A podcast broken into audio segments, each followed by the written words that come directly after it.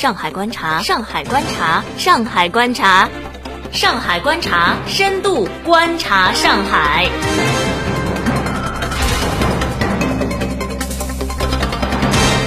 各位听友，大家好，欢迎走进今天的上海观察，我在上海向您问好。今天我们关注的话题是中国果粉甘心为奴。二零一四年十月十号，iPhone 六和 iPhone 六 Plus 在世界各地展开了近一个月的首轮发售后，终于愿意考虑到他最最最忠实粉丝的感受，回到他无缘首发但却是生产地的中国，正式在中国大陆开始接受预定。仅仅三天时间，综合三大运营商和各电商平台的统计数据，预约量呢已经超过了两千万部，可见。中国果粉的热情不是非常高涨，那是相当高涨。而事实上，早在九月正式上市之初，中国的果粉们呢就已经奔赴世界各地，到 iPhone 六和 iPhone 六 Plus 的首发国家和地区抢购。纽约、东京、伦敦、多伦多、巴黎、悉尼、中国香港等国际城市的苹果专卖店外和店里，见得最多的就是黄皮肤和黑头发。这些远渡重洋的中式果粉，无论是小妹还是大妈，也不管是小哥还是大爷，通通发挥了在国内时就练就的排号、占座、插队等专项技能，最终以摧枯拉朽的绝对优势取得了抢购的胜利。同时呢，也赢得了国际友人的高度注目和国际社会的广泛热议。依记者的浅见。苹果之所以能牢牢俘获中国果粉，在于以下三个方面：一是乔布斯的个人魅力。回望历史，任何一个取得辉煌成功的人都离不开天时、地利、人和以及个人主观能动性这个因素的交互作用。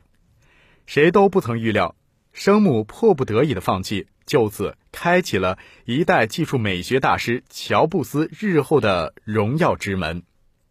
乔布斯自幼性格叛逆，态度强硬，敢于提要求，在宽容与退让的父母面前，这个任性的孩子取得了一次又一次的胜利。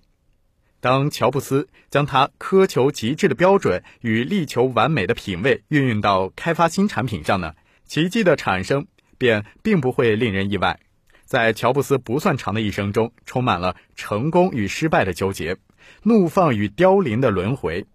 乔布斯是伟大的，他将所有的智慧与精力呢，用于尽可能的压榨、发掘科技所蕴含的价值，并让其惠及众生。这是他改变世界的方式，也是他最大的利他行为。他用自己的天分与努力，在时代的大背景下铺陈书卷、积淀酝酿。对他人和社会公众产生了重大的影响，甚至呢改变了社会的发展进程、运作形态及最终的样貌。正如《心理乔布斯》一书中曾经描述的那样，乔布斯远胜常人的天分，追求完美的个性，改变世界的雄心，饱受压制的激情，粗暴无礼的作风，全都混杂在一起，就像暴风雨一样。也正是这样独特魅力，让乔布斯成为了世人甘愿追随且不可复制的神邸。二是苹果产品所体现的玩具思维。诺基亚、摩托罗拉、黑莓等手机品牌呢，曾经盛极一时，但却随着苹果的出现而日渐退出了人们的视线。如果我们深入到产品的本质，就会发现一个诡异的现象：这些被拍死在沙滩上的前浪。并不是因为其基本功能的丧失而被淘汰，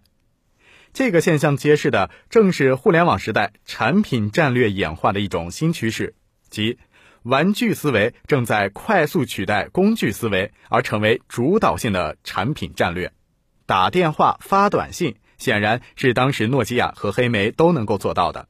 收发电子邮件呢，更是黑莓最大的卖点。但除此之外，听音乐、看视频、翻照片。浏览网站、地图搜索这些明显过于娱乐化、时尚化的功能呢，都是超越诺基亚和黑莓的炫酷体验。那与之相对，诺基亚和黑莓则仅仅具备了严肃化的基本通信功能。毫无疑问，诺基亚和黑莓是满足用户实实在在的通话需求的一种工具。但苹果所具备的其他功能，却不能仅仅定义为针对用户新需求的新工具。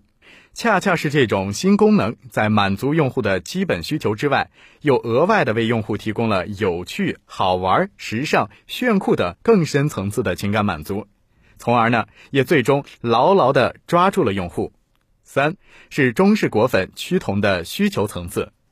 相比其他手机品牌的价值而言，苹果手机绝对可以算是金字塔尖的范畴。但越是相对奢侈的价格，就越是吸引了最广大群众的眼球，令无数果粉竞折腰。有条件的要苹果，没有条件的要创造条件也要苹果。于是，一部手机就这样在大众盲目的趋同的需求层次推动下，成为了象征身份、财富、价值与品味的代名词，成了无限泛滥的阶级。以上就是今天节目的全部内容。如果喜欢，请将蜻蜓 FM 推荐给你身边的朋友。感谢收听，再会。